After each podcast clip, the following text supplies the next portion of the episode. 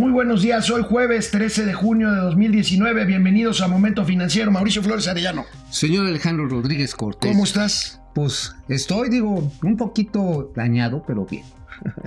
Vamos a empezar.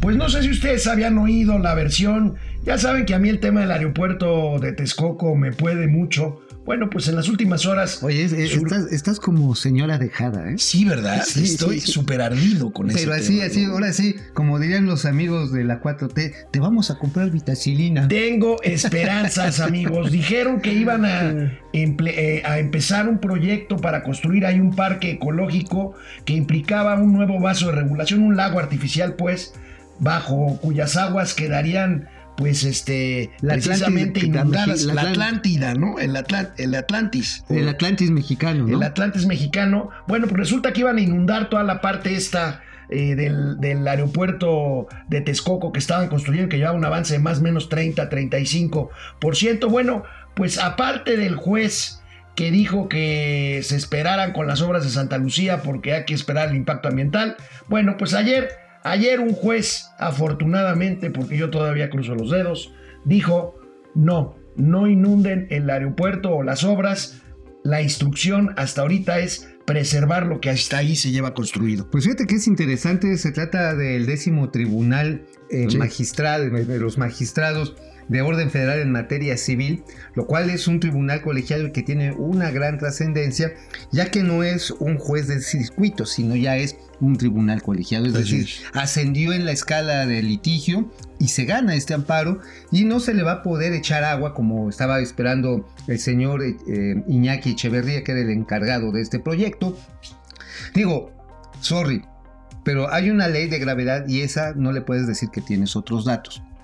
El vaso de lo que fue, porque el lago de Texcoco dejó de ser, hace 200 años dejó de ser lagos. Bueno, el asunto está en que está cuatro metros arriba de la Ciudad de México, del lago de la donde estamos asentados.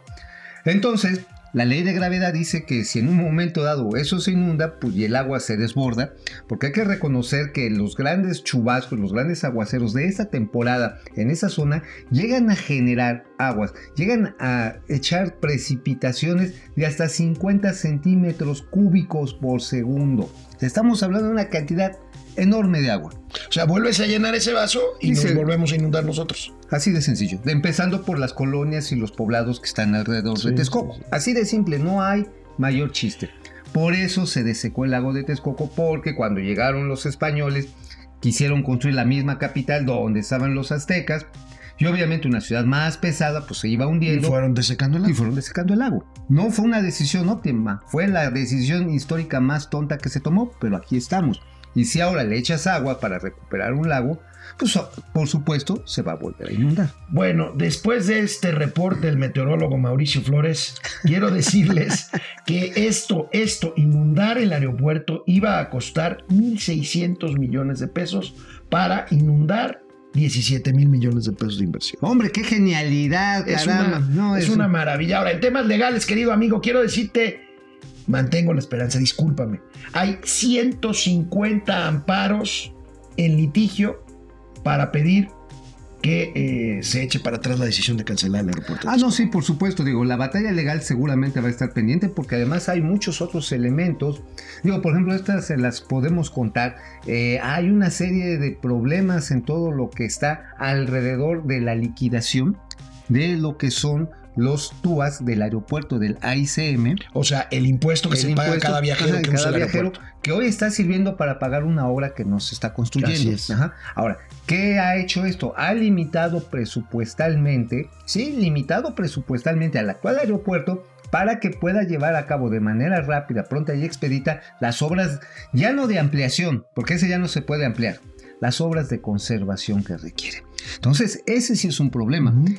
El edificio terminal 1 tiene una serie de fracturas muy importantes derivadas del terremoto de 2017. Está estudiado, está catalogado, pero no hay dinero para llevar a cabo las operaciones. Ahora, el edificio la terminal 2, ustedes cuando hayan ido, pues ya mejor llévense su escato, llévense una bicicleta, unas pendientes hijas de la guayaba, que las señoras cuando van con zapatillas pobrecitas parecen perico en colchón, así porque tienen que subir con mucho cuidado. Está bien. Entonces, por supuesto que las limitaciones presupuestales a las que obligamos al ICM para pagar algo que no vamos a usar está empezando a ser chuza con los propios proyectos de mantenimiento del actual. Bueno, pues es un problema, ahí está esto atorado, por lo pronto no lo van a inundar, creemos que es una buena noticia. Y hablando de aviación, hablando de aviación, ayer ya no nos dio tiempo de comentar con ustedes eh, precisamente la declaración del presidente López Obrador sobre el avión presidencial. ¿Por qué salió otra vez el tema del avión presidencial? Bueno, dice el presidente López Obrador que esa lana servirá para fondear el programa este de migrantes al cual se está comprometiendo México para evitar que los centroamericanos lleguen a Estados Unidos. Pero ¿por qué no recordamos qué dijo el presidente ayer? Ahí va. Ayer recibí el avalúo para la venta del avión presidencial. Mínimo 150 millones de dólares. Y de ahí para arriba. Dos avalúos de Naciones Unidas. ¿De dónde va a salir? Pues saldría de lo que vamos a recibir por la venta del lujoso avión presidencial.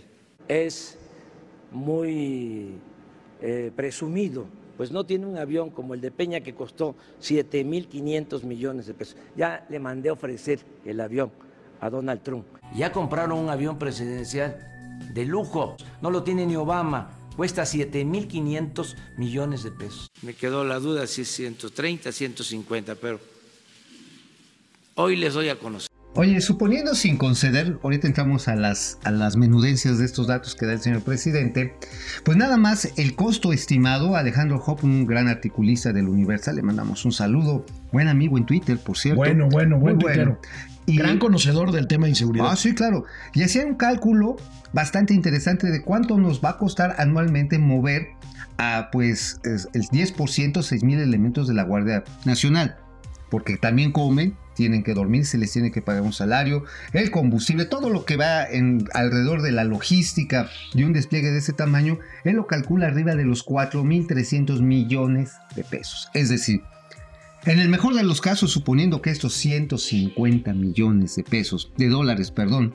Que son como 2.500 millones de pesos, ¿no? Ajá, sí. Este, pues nada más alcanzarían para seis meses de la operación de la Guardia Nacional en el sur, seis meses. O sea. Y eso sí, y si se destina todo el. y bueno, primero si se vende en ese precio, pero además, ese precio, a ver, aquí tenemos una gráfica que publica hoy el periódico Excelsior, muy interesante, porque no nada más es ese, es ese dinero, o sea, este, el costo, el costo del avión, el costo del avión, 130 millones de pesos según el... Eh, de dólares, ¿no? De dólares, perdón, según el presidente. Hay 13 personas que han manifestado su interés, pero bueno, se han pagado de esos...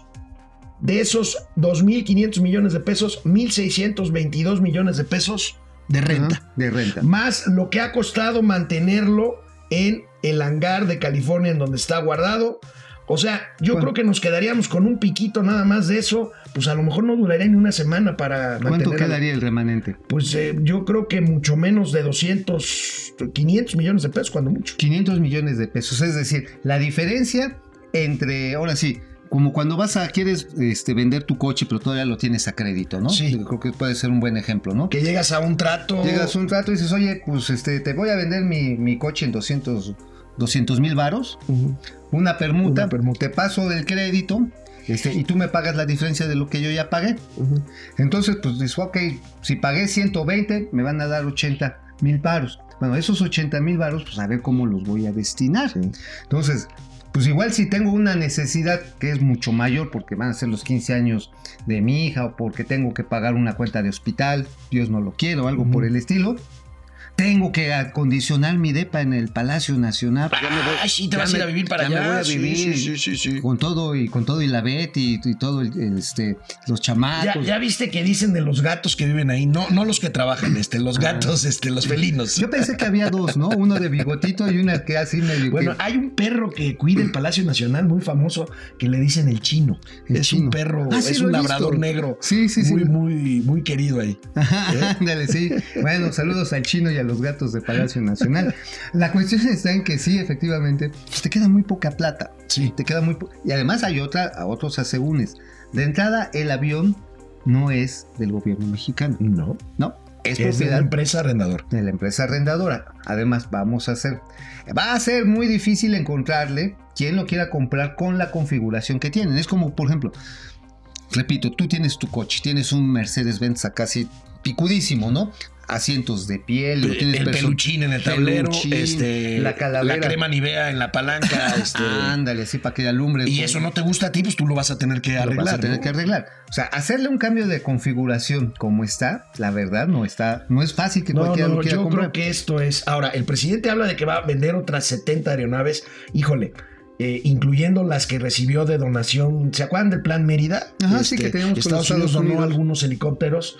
Y bueno, pues yo no entiendo, la verdad, porque pues son, son insumos que deben de servir para seguridad, para salud, combate a los incendios. Para, en los últimos incendios. que tuvimos, no, había, aviones, no había, había aviones cisternas ni helicópteros para combatirlos.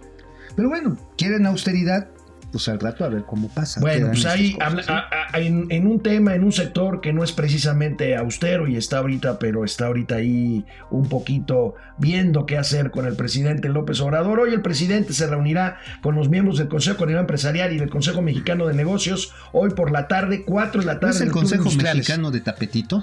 Este, hasta ahorita como que no han sacado mucho las uñas, ¿verdad? Sí, no, no, más bien como que se las cortaron y le hacen también miau.